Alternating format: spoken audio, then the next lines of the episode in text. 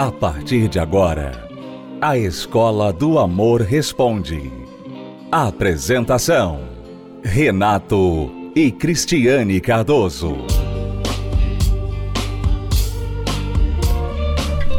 Olá, alunos, bem-vindos à Escola do Amor Responde confrontando os mitos e a desinformação nos relacionamentos. Onde casais e solteiros aprendem um amor inteligente. Medo de amar.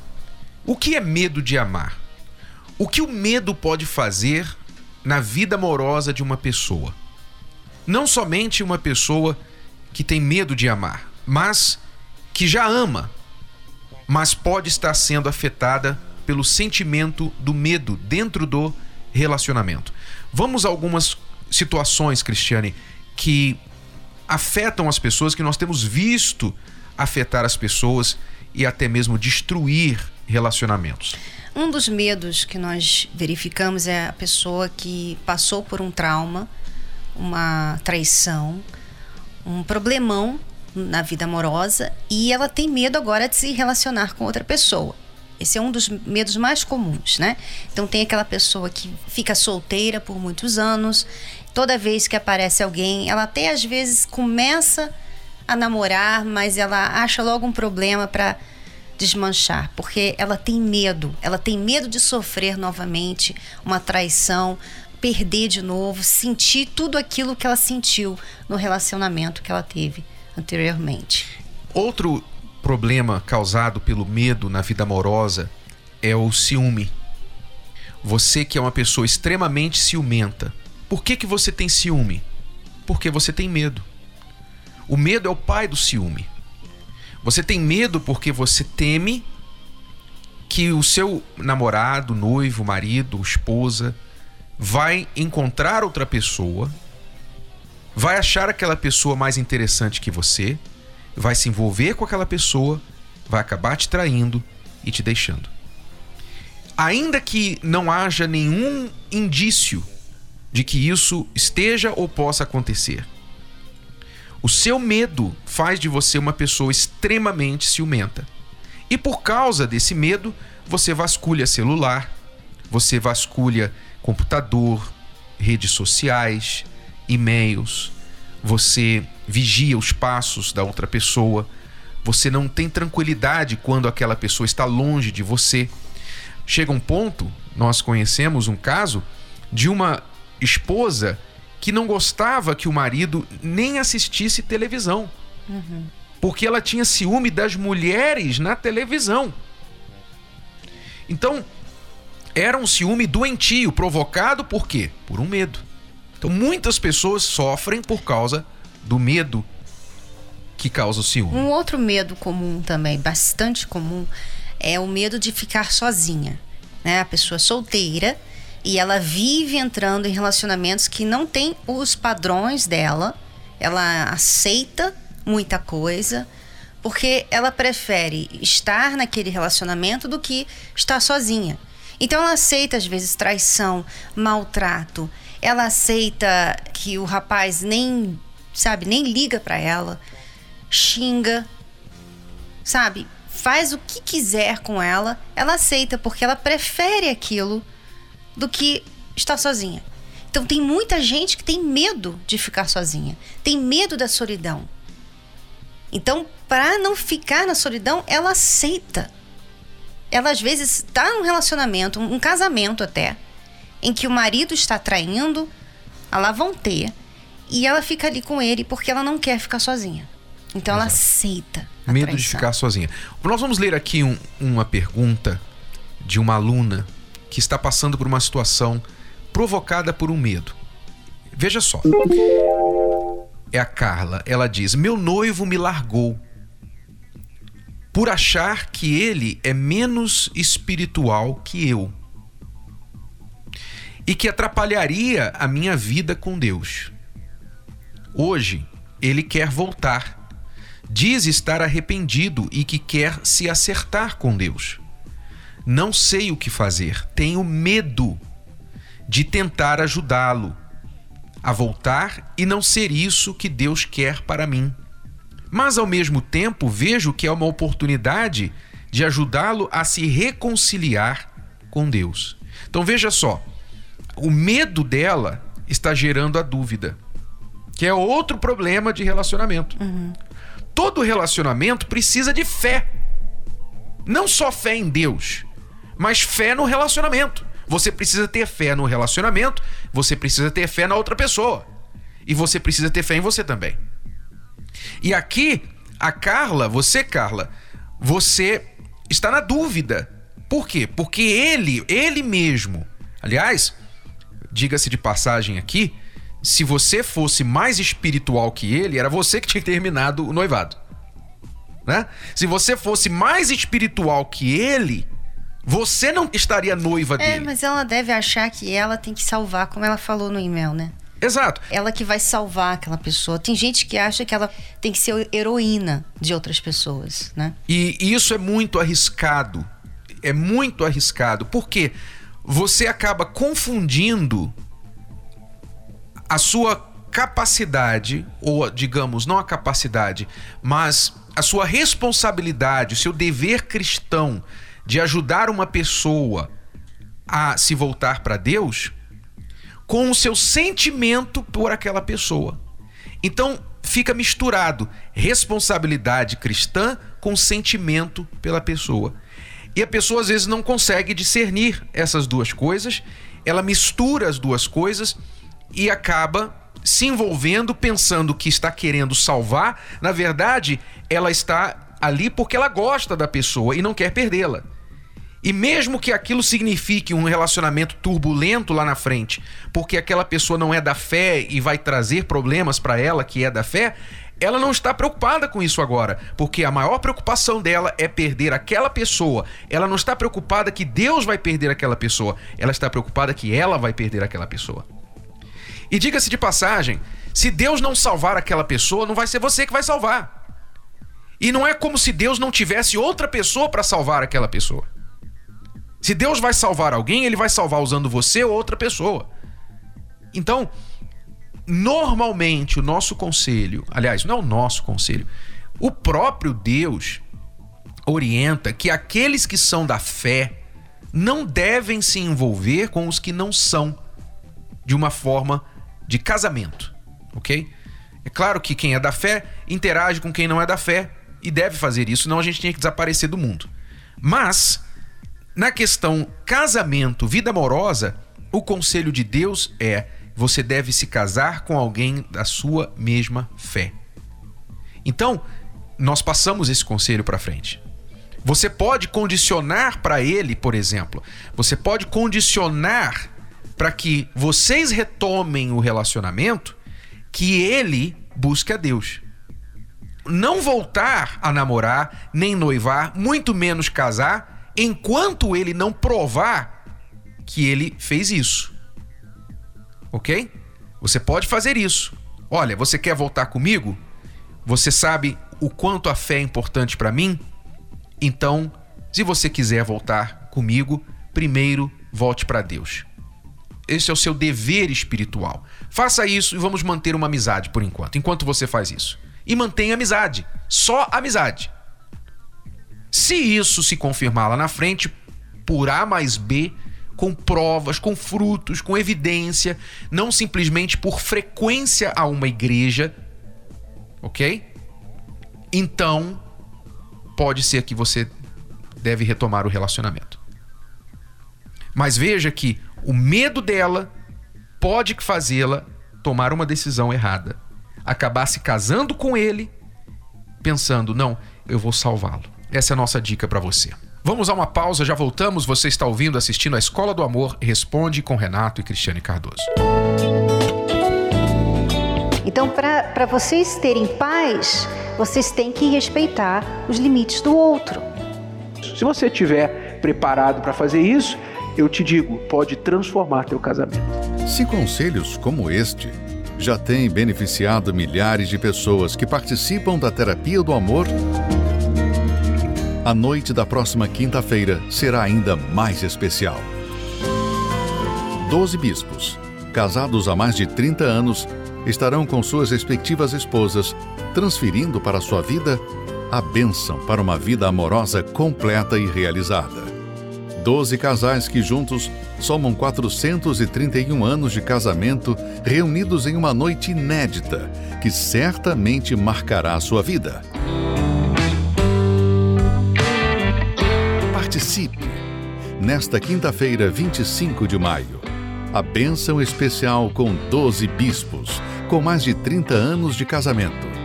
Às 20 horas, no Templo de Salomão, Avenida Celso Garcia, 605, Brás. Entrada e estacionamento são gratuitos.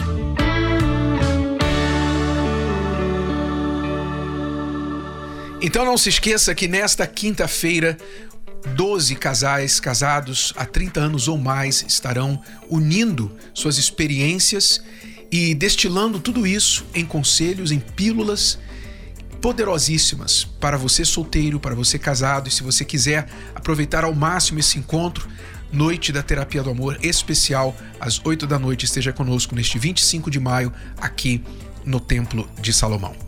Muitas pessoas que têm vindo aqui às nossas palestras têm visto resultados em suas vidas. Você vai conhecer algumas delas agora.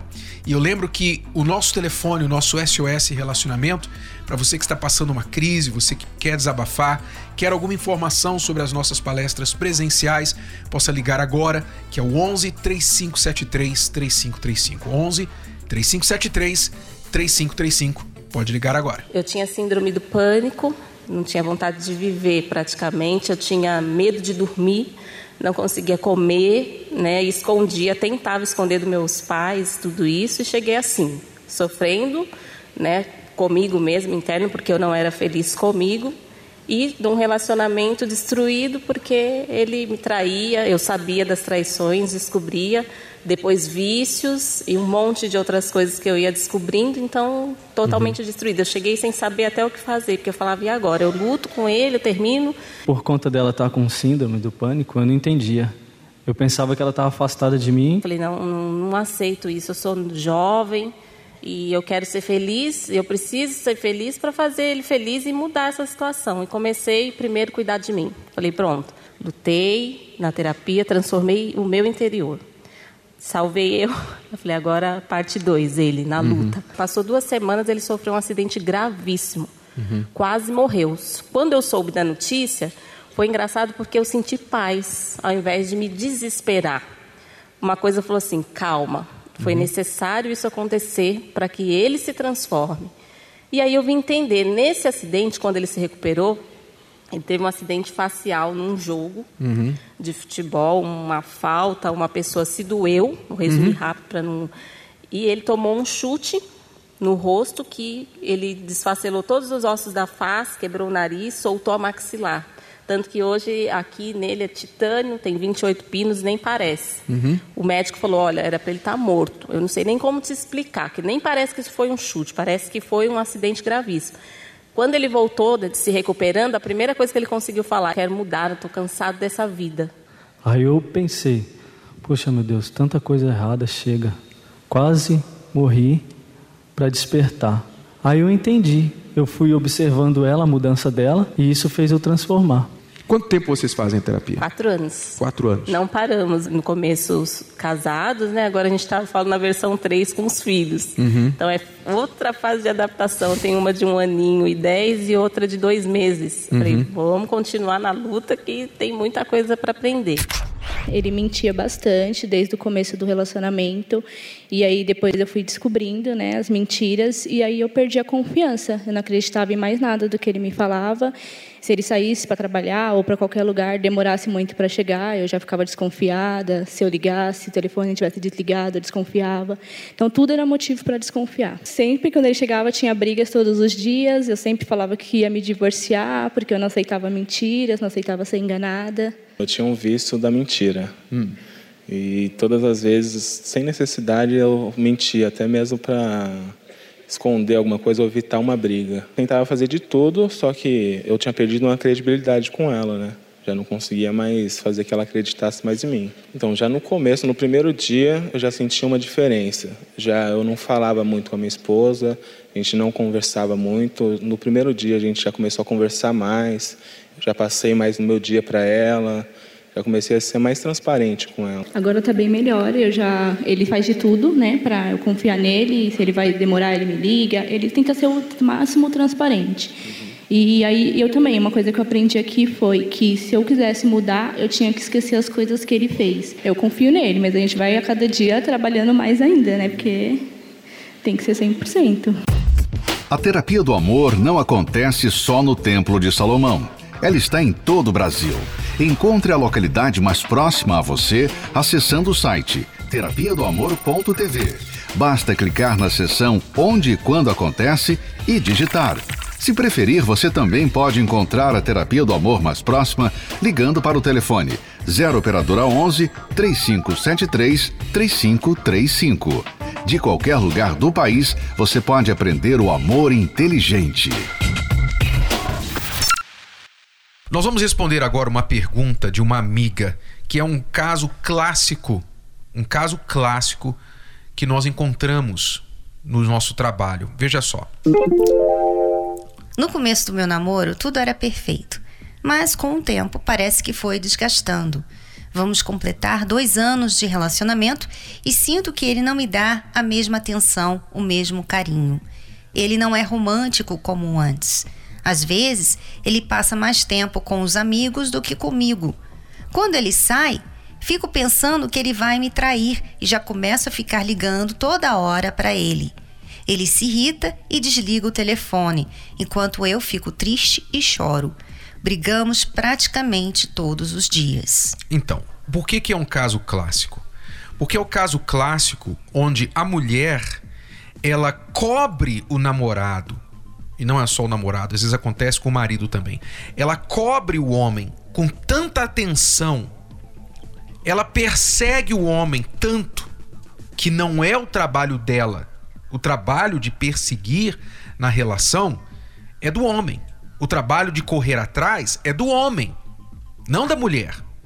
A mulher, ela deve se priorizar e se valorizar e deixar que o homem que tem o instinto caçador, que é da natureza masculina, ele correr atrás, faça este trabalho. Mas por causa da insegurança e da carência feminina em muitas mulheres, muitas mulheres cometem este erro. Elas correm atrás do rapaz. Elas não param de ligar, não param de mandar mensagem, Toda hora que ele procura, ela se faz disponível. Se ele liga duas da manhã, ela atende. Se sexta de manhã ele fala, ó, oh, vamos sair hoje à noite, ela está pronta. Quer dizer, ela não tem vida é? fora dele. Sabe o que é também?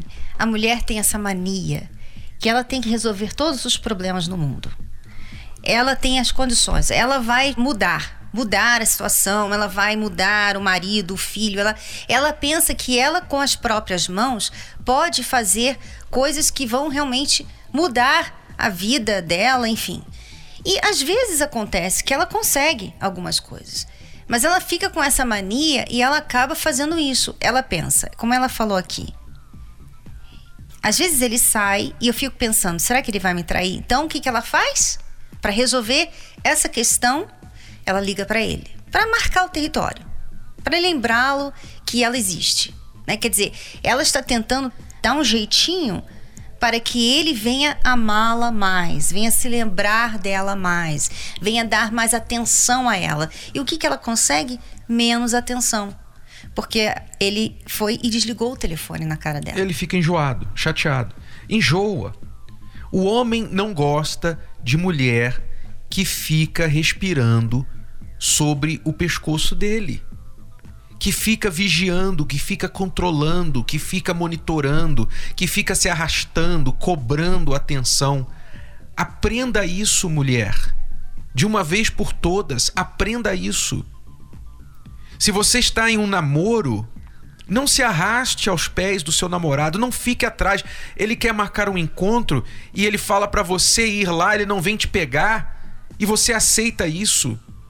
Você aceita, você inicia todas as conversas, você não dá tempo para ele sentir saudade de você. Pare com isso. Pare de se desvalorizar. Nós fizemos o desafio da autovalorização e eu recomendo a nossa amiga que nos escreveu para fazer esse desafio e todas as mulheres que estão nessa situação de um homem que já cansou delas para fazerem o desafio da autovalorização.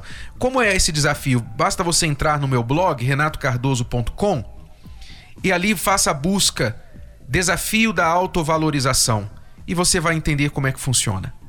Faça esse desafio, porque se você continuar fazendo isso, é claro que ele vai continuar com esse comportamento. Ele está errado em desligar o telefone na sua cara? Sim, está. Está errado, ele não deveria desligar na sua cara. Mas chega uma hora que o cara não sabe mais o que fazer. Ele está dando todos os sinais de que ele já enjoou do relacionamento. Né? Exato. Dois anos de namoro é outra coisa, outro assunto. Nós sempre falamos: você vai namorar, você tem que planejar. Se dentro de um a dois anos vocês não definirem casamento, então sai fora. Sai fora. Por que, que você vai ficar em um relacionamento indefinido? Dois anos de namoro já era para você, no mínimo, estar ou casada ou com casamento marcado. Ah, mas não rolou até agora, ele não pediu. Então, se ele não pediu em casamento, saia fora. Porque é ele que está atrasando a sua vida e a maior perdedora é a mulher. Porque ele pode desfazer o relacionamento amanhã e arrumar outra no dia seguinte. Você, a mulher, não é tão fácil assim. É a realidade. Então, mulher, valorize-se. Valorize-se. O meu conselho para você, amiga que nos escreveu, faça o desafio da autovalorização. Não dá para explicar aqui, não temos tempo, mas você vai entrar no meu blog, buscar desafio da autovalorização e fazer isso. Praticar isso. E eu garanto a você que ou ele vai provar para você que realmente não quer nada mais, vai sair fora, vai desaparecer, ou ele vai mudar e vai correr atrás novamente, como era lá no início. Ok? Mas faça isso. E no seu caso, o desafio a gente pediu para fazer inicialmente por 7 dias. No seu caso, você vai fazendo por 30, no mínimo. 30 dias, um mês. O desafio da autovalorização. É tudo por hoje, vamos ficando por aqui. Se você quer mais detalhes sobre a Escola do Amor, basta acessar o site escola do amor responde.com e também ali você pode enviar as suas perguntas para serem respondidas no programa. Voltamos amanhã neste horário, nesta emissora, com mais uma Escola do Amor Responde.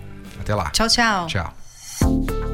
Você pode ouvir novamente e baixar esse episódio da Escola do Amor Responde no app Podcasts da Apple Store e também pelo Spotify e Deezer.